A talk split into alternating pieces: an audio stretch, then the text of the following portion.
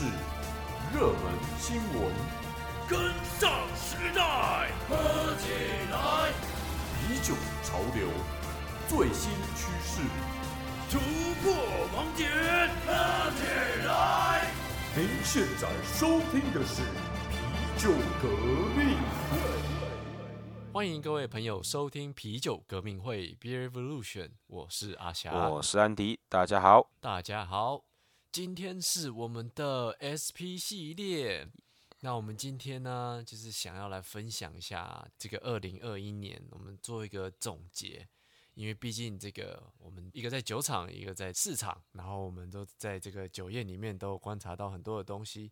所以今天我阿霞跟安迪想要跟大家来分享，在今年做个回顾，然后当然第一个就是想要跟大家分享说，我们看观察到这个啤酒业的趋势，以及一些有稍微启发到我们的一些酒款，那我们就今天想要在这边跟大家分享。对，因为其实也是，嗯，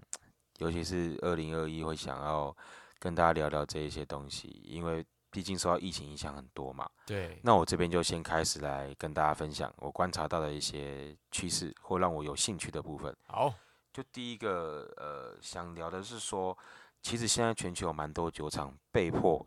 就是加速在网络电商的一个布局。哦，对。可能原本，尤其像我觉得台湾可能没有那么大的感受啦，但其实在美国或其他欧洲地方，啤酒。这种东西很多是在前店后厂的一个形式，呃，大家很多都是直接在现场喝，所以其实呃很多，尤其像中小规模的酒厂，他们很多收入来源是来自于现场。对对。那他们在疫情的状况之下，对啊，像大家现在政府都禁止大家过去，只能够去外带。可外带其实大家其实外带的的的流量都还是偏少的，尤其是有的酒厂，它在那种比较偏僻的地方，大家真的很难是特别。开车过去而已，以前都是可能开过去，然后吃吃喝喝住一晚都有可能。对，这是一个本来就喝酒的这个形态跟文化，本来在美国就不太一样。对，所以我会我有注意到非常多的酒厂，他们的品牌，他们自己把自己的官网多加了那个购物车的或网络电商可以直接下单寄送的功能。没错，这个我超有感，因为我就是在网络上订了蛮多东西的。原本这些酒厂他们在以前根本就不可能说。哎，我还还有在网络商店让你可以买，然后帮你送到家啦。对啊，这个只是甚至有些是跨州的，原本在州跟州之间，他们根本就不可能说可以去买到这样的酒。现在就是哎，网络都还可以订得到，那真是蛮蛮不一样的一个。对，很多真是以前你只能够去现场排队，因为现在大家都尽量避免要排队这件事情了。所以其实对，不只是自己做啊，也是有可能，他这电商可能是跟第三方单位合作。有可能是跟一个当地有有很呃方便购物车平台的酒庄啊，或者是专门做这种就是酒类发售的那种平台。其实像大家可能台湾比较少听到，Even Bright 或者是像 Curve Pig，这个就是蛮多就是也产量偏少，但是很有名的酒厂，他们在选择做这种网络发售时候会用的一个平台。对对对。哎，不过其实说真的，也不一定是只有在国外啦。台湾其实虽然说网络卖酒是不合法的嘛，但是好像也是有一些出现嘛，对不对？对，应该说它是一个灰色地带啦。其实像有轨，它就是在台湾算新的品牌有轨，它也自己有做相关的一个网站，是可以做到像这样的一个状态。因为这个细节当然。现在各嗯，应该讲台湾各个县市的法法规还是有点点执行上的不一样。但其实开始，我觉得这也是台湾以后如果网络合法可以卖酒的时候会出现的趋势。对，毕竟就是物物流，大家想要买东西送到家，本来就这已经是全球趋势了，所以我相信就是在台湾这个买酒还是也是会变成这样。对对对，目前这个是我觉得算是被迫转型了。对，所以看到很多的酒厂都纷纷投入这一块。没错，没错。对，好，那再第二个的话，我觉得是跟这个稍微有点刚好反过来，就是会发现开始有很多的小酒厂，尤其是那种需要一些时间呐，或是那种呃，他的所谓的统称的空间呐，来去酝酿他的作品的这种，就是超小型。对对，这种产量通常都比较少嘛，对不对？对他们开始都把它转成是。可能只有会员限购的这种方式。哦。以前可能他的会员制是偏那种 OK，你会员可能是可以提前购买啦，或者是呃，你可以买比人家多一点点的特殊款呐。哇，那现在其实蛮多都已经转成是，你必须是要会员，而且是要先付款，然后保证说，然后你今年或这段时间内可以拿到什么款项的酒的这种方式。那我自己个人的解读是说，当然你你做这样的东西，你现在不能够在其他一些啤酒节活动或一些特定的酒吧店家做巡回的分享会的方式来做销售。那这样的方式其实。呃，也是一种提前收款，你可以确定你在做这个作品已经是有人买单的嘛，所以其实对他们来说也是比较保险。对的，的确是这样，没错。而且因为他们都是预购了，所以基本上就是买断了，然后他们也比较不用担心就是这个生产量的问题，或者说他们很需要靠这个量小，但是必须得全部卖出去，他们才有办法生存，所以才会出现这样的一个趋势嘛。对对对，它其实就也一方面也是有资有一个周转资金嘛。嗯哼，对啊，对对对。那这种其实台湾比较少这样的酒厂啊，因为其实这大部分都是以那种可能一些统称的一些深色啤酒啊，或者是有需要做一些野生发酵啊、混合发酵、自然发酵这种的啤酒为主。对，是。那这个对台湾目前是比较少专门只做这个的酒厂。对你刚刚讲到比较多，可能像说美国嘛，或是欧洲，对。比利时或者一些其他国家，对对对，这种地方比较多这种品牌，尤其是这两年在刚好在疫情这段期间，或者是疫情前才刚成立的这些超小型酒厂，他们其实就有这样的压力。对，的确的确，因为这个一你一开场，然后就遇到这个疫情，真的是其实有时候还是要找一些方法来来生存。对啊，那在第三个我观察到是说，呃，延伸刚刚说的啊，其实就是很多的。啤酒厂它被迫要国际化，以前像你刚刚讲的，它可能在美国也州跟州之间都不一定会寄送了，何况是出口。嗯哼。可是其实我们可以注意到很多，我们以前觉得它怎么可能会出口的啤酒厂，竟然在这今年都已经陆续都出口到各个国家。哎，像什么？像什么？你观察到哪几间啊？其实我自己觉得最有感的是。炼金术士，也就是 The Alchemist 这个酒厂。哦，这个酒厂其实被号称是呃近代 NEIPA 的一个始祖啦，就是大家灵感的来源。那以前都是觉得说，它可能不要讲说是在亚洲好了，就像比方说你在加州嘛，可是你要喝到炼金术士的酒，其实也是有难度嘛，对不对？没错，没错，就是它那种通常还是得你要去现场买。而且去现场买，也许可能还要排队，或是怎么样，你才有办法拿到。对，那其实像我今年听到说他有正式出口到日本的消息的时候，其实蛮震惊的，因为以前都是那一种，都是可能是水货啊，就比方说他们可能有人有买手在当地买完之后，可能弄回中国或弄回哪边，或者是单纯做个一次，比方说啤酒节的活动，那可能有可能。对，但是像这样子是直接。出口的这种状况，其实今年来说越来越多了。那其他当然还有别的啦，就是像是一些什么树屋啊，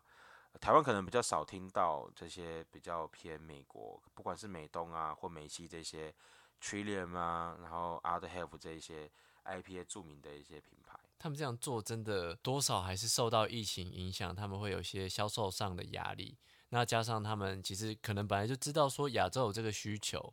那基于一些可能。品质怕运输运输品质的考量，或是其他的考量，以前没有这么做，但现在就是被迫一定要出口。对，那台湾可能会比较有感，是像从可能去年底开始就已经有进口台湾的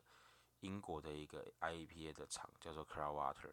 那其实等于 Cloudwater，哎，其实你在美国是不是也有喝过吗？还是也是比较少喝到？呃，其实在呃美国进口英国的啤酒是真的蛮少的啦。我想也是，尤其 IPA 在美国是一个非常，尤其是 IPA 这种啤酒花类型的，真的在美国很难生存下去的。对，那其实这个这个厂其实就算是呃之前就已经蛮有名，只是因为你也知道，在疫情之前，那他们早就供，他们根本就供应 local 或供应欧洲周边国家都已经来不及啦，然后可能还还供应你到台湾。或甚至是呃产量比较小的地方，对。但是去年底开始，其实就是我听说，就是其实有些是原厂主动的联系，然后另外一个是有可能是以前寄信他都不回嘛，现在都回的很勤快啦，因为毕竟多少疫情有差。要赶快把它卖消一消，这样对。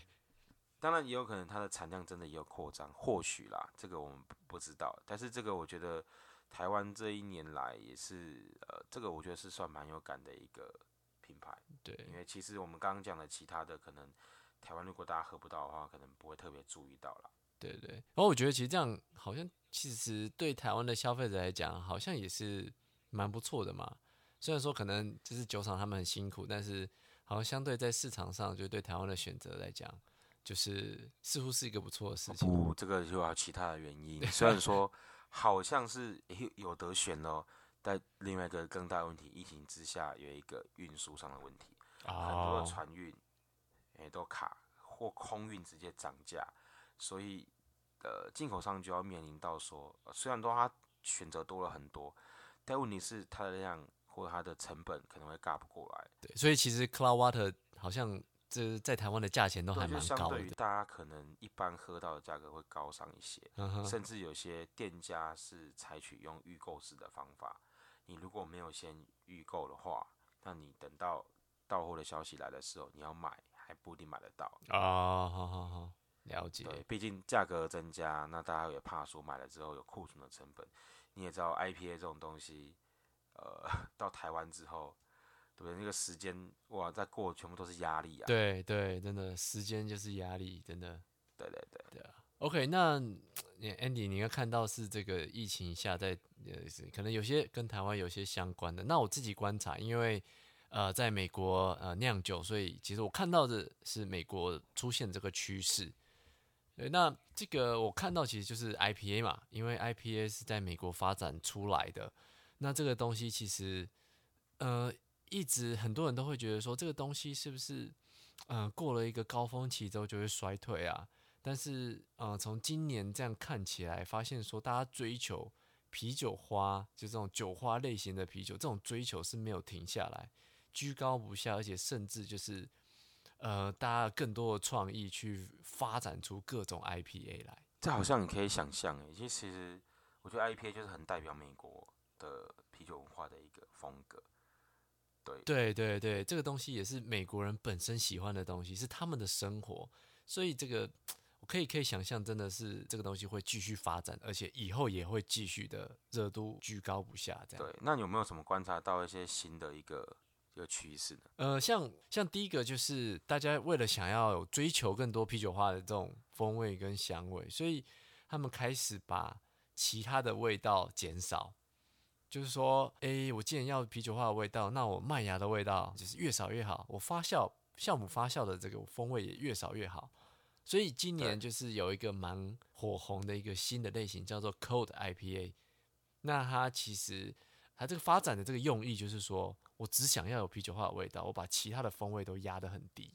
所以连这一种很极端酒花类型的这种风格，就是都出现。对，这个我记得，其实你有写过一篇专文来。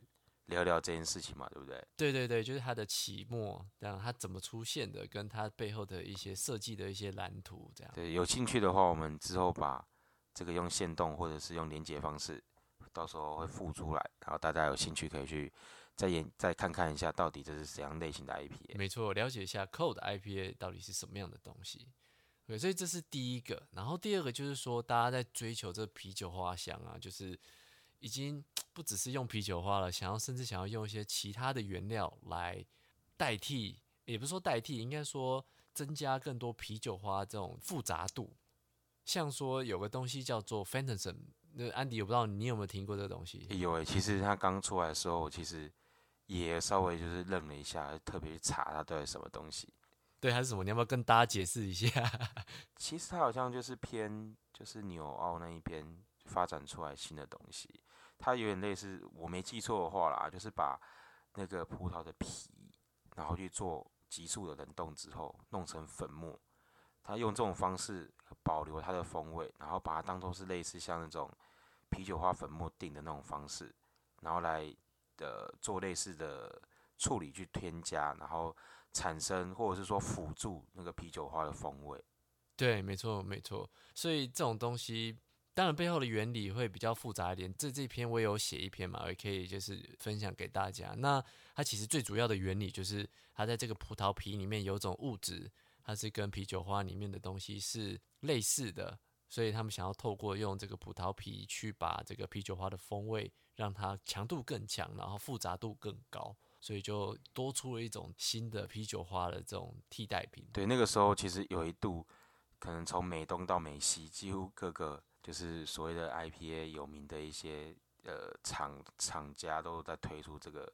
用这种类型去做的 IPA。对对对，一一个礼拜内就是哇，每一家全部都出现这个酒款了，就是超疯狂的。对，没错。但我觉得要替代的话，可能短期间看来有点难，但是辅助加强或者是。甚至调整风味改变，我觉得这个是有机会的。没错，那当然也是要看它的成本啊，因为毕竟有这个市场，他们才会去做研究，降低那个成本嘛。那这样才有办法普及啊。对，因为毕竟现在这个价钱还是蛮高的，然后加上大家对于使用这个东西的方法，有些其实还是没有那么了解啦，所以成效目前看起来是没有那么的好。但是我相信这个东西应该是会继续发展下去。毕竟大家就是喜欢这个啤酒花风味嘛。没错，没错。对，好，那最后一个我观察到就是说，诶，像这个 Any IPA 嘛，New England IPA，它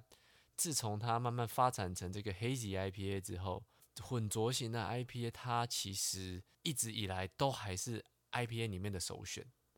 怎么说呢？就是所有不管是专门酿 IPA 的，或是没有专门酿 IPA 的酒厂。基本上，这个已经是变成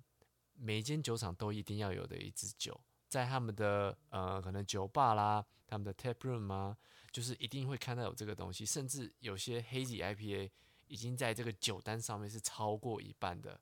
那原因很简单，因为就是超好卖的。对，这个其实就是标配。其实不只是在，我觉得不是在美国，嗯，在台湾有类似的状况啊，因为毕竟。台湾人天生也是喜欢甜一点的，对，比较怕苦。黑 C I P A 其实大部分都是偏甜，或至少是低苦度。大部分啊，不能说全部，因为其实现在发展到现在，有些酒它的黑 C I P 是做有浑浊，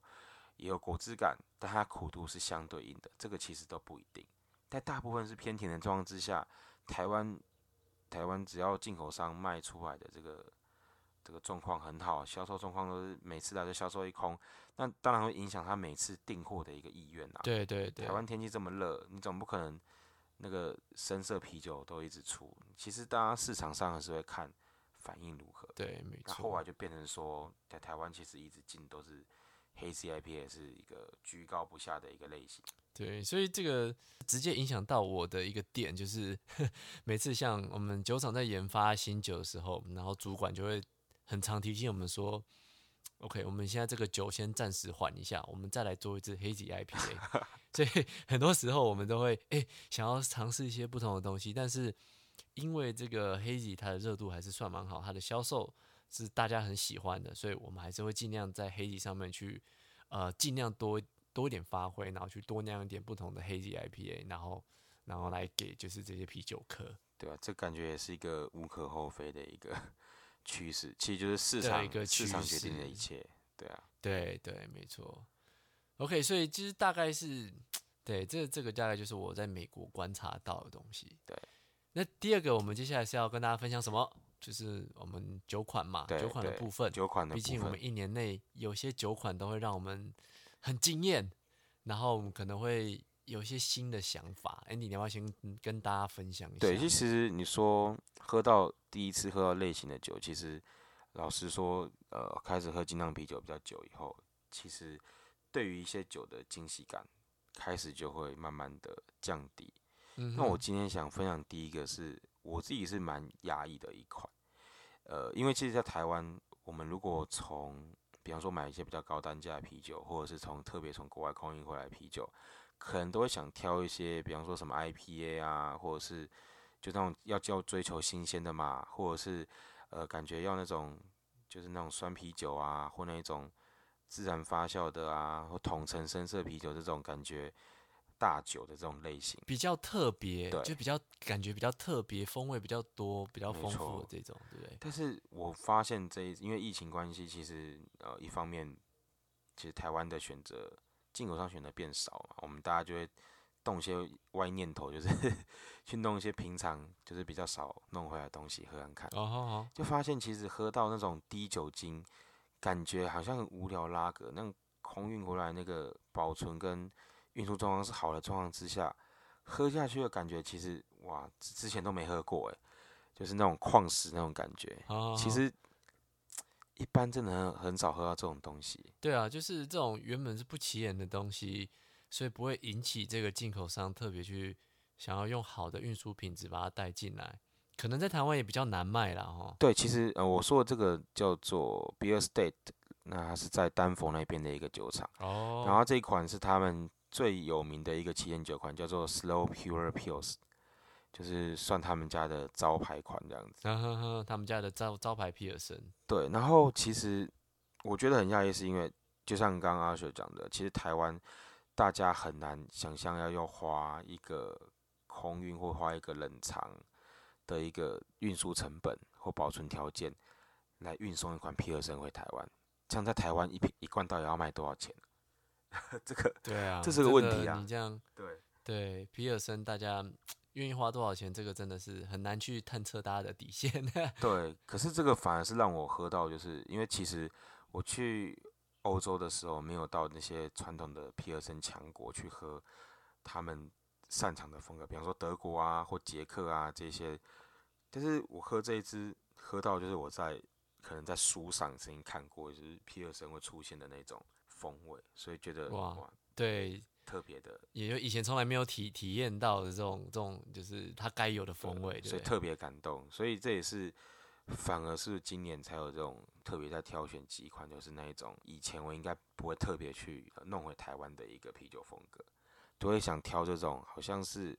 低酒精啊，或者是那种感觉应该千篇一律的拉格风格的啤酒，特别会挑来喝。我觉得这对我影响蛮大的。对，那这边是不是也是就是鼓励大家，就是说，好像不要因为有些酒款它酒精浓度比较低，然后看起来比较无聊，可能就觉得比较不愿意花这个钱去买它。就是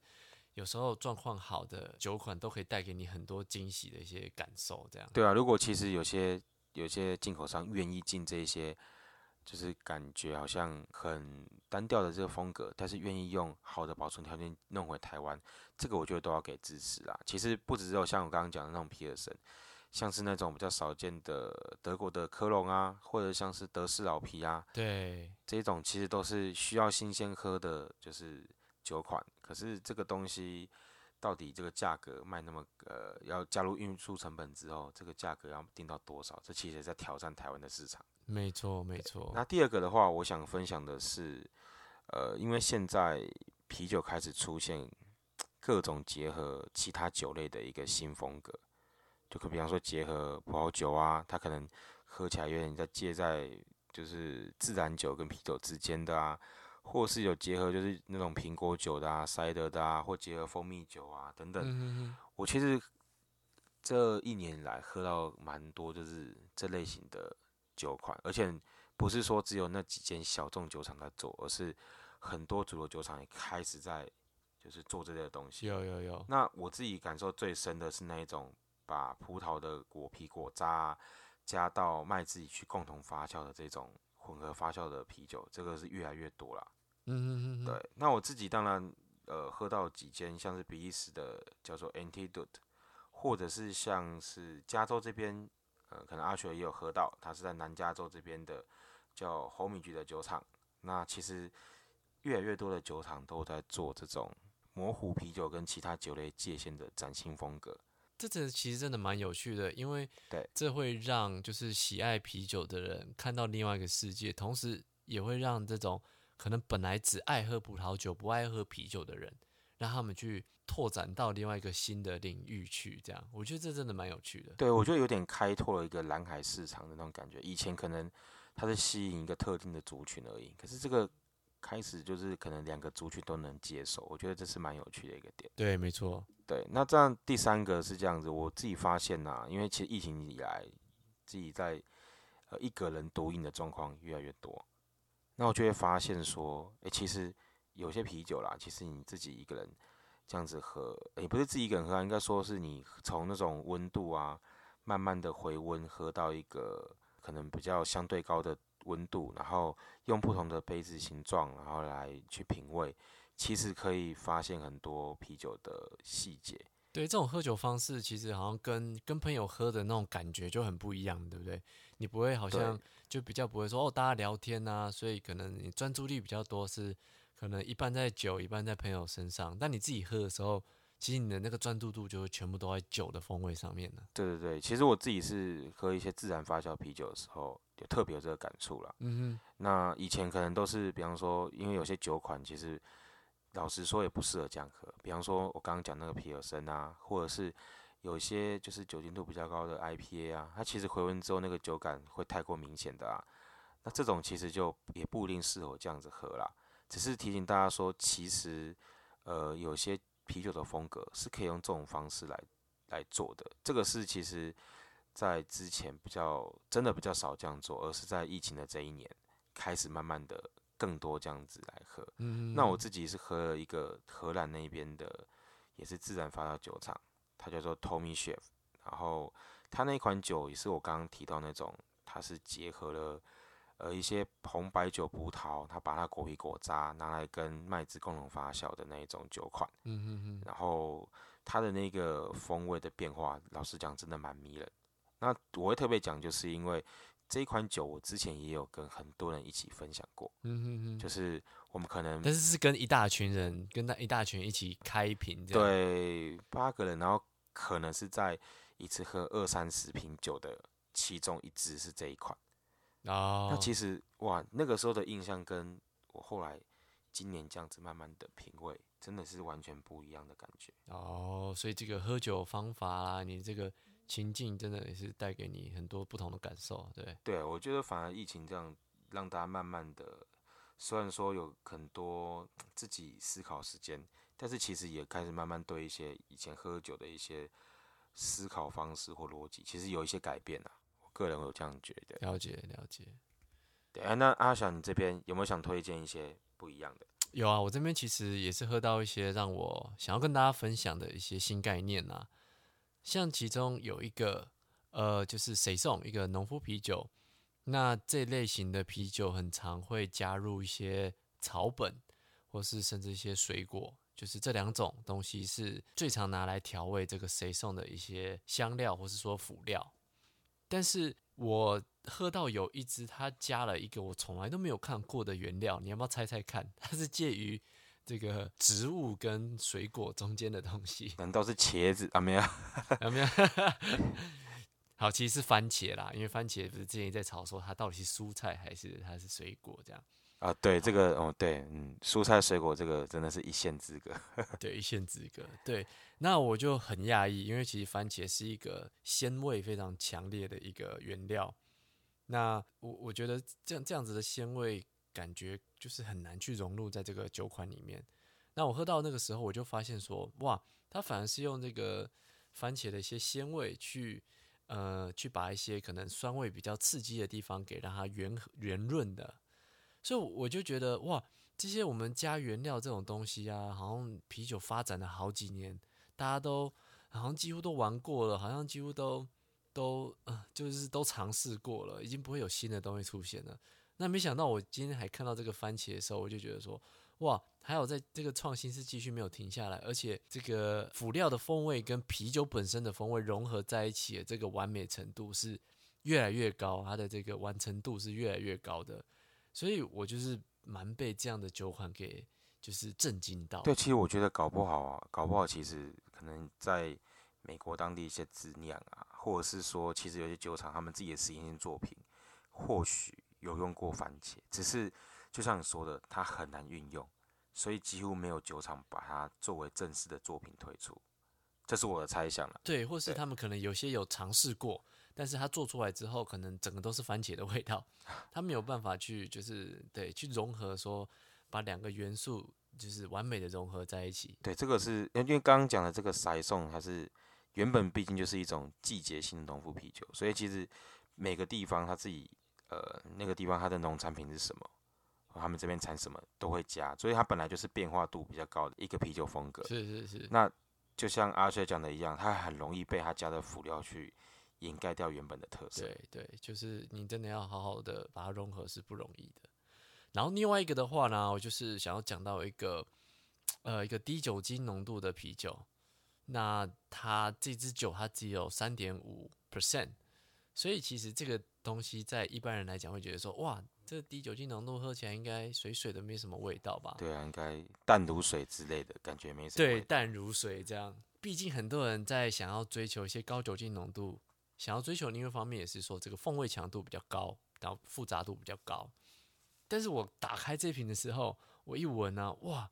它那个风味，它那个白葡萄啊，那种就是热带水果感的那个香气是直冲脑门这样。那风味喝起来，喝起来的感觉呢？因为我们常常喝到那种酒精度偏低的，是那种我们会说什么卡博啊。对，但它其实实喝起来的确它的口感是没有那么的，就是偏水。但是我得说，如果今天不告诉我它酒精浓度多少的时候，我根本就不会觉得它是一个低酒精浓度的酒，因为它喝起来大概也呃那种口感有大概五六趴，那风味呈现说真的，以以前的经验来讲，我觉得有到这种六七趴这种啤酒的这种风味强度，所以我就被这种哇酿这种低酒精浓度的技术可以这么的高超给就是惊艳到。哇，这个真的，哎、这两支酒到时候我们应该要在那个贴文里面，我们在我们的贴文里面应该公布一下。这个 有机会到美国的话，我也想喝喝看这两支啊。好，没问题。我们到时候在我们的 short note 或者在我们的 Instagram 上面，我们再就是跟大家分享一下。对，所以这就是嗯啊、我我在这个喝酒上面所得到一些心得。哇，这个我们今天也是聊了蛮多，就是不管是刚刚趋势或酒款，那当然酒款有印象的酒款绝对不止这些啊，只是我们把一些呃对我们的一些看法有特别启发的一些酒款挑出来跟大家分享。对，没错，我们也只是大概分享一些真的是非常最有印象的部分。那当然，我们之后 SP 也是会继续在做，那所以大家不用担心，我们也会持续的将一些呃最新的趋势、一些新闻，然后跟一些啤酒界发生的事情，然后用聊天方式跟大家来分享。那如果有希望我们今天聊的酒款有想要深入了解，希望我们单独介绍的话，也欢迎在我们的贴文下面留言给我们。没错，各位的留言我们一定都会看的。那我们今天就先聊到这边喽。更多深入内容，请搜寻 Instagram 皮革会。然后喜欢我们我们的节目的话，欢迎到下方留言赞助我们，支持我们。那我们就这样喽，我是阿霞，我是安迪，下次再见喽，拜拜，拜拜。杀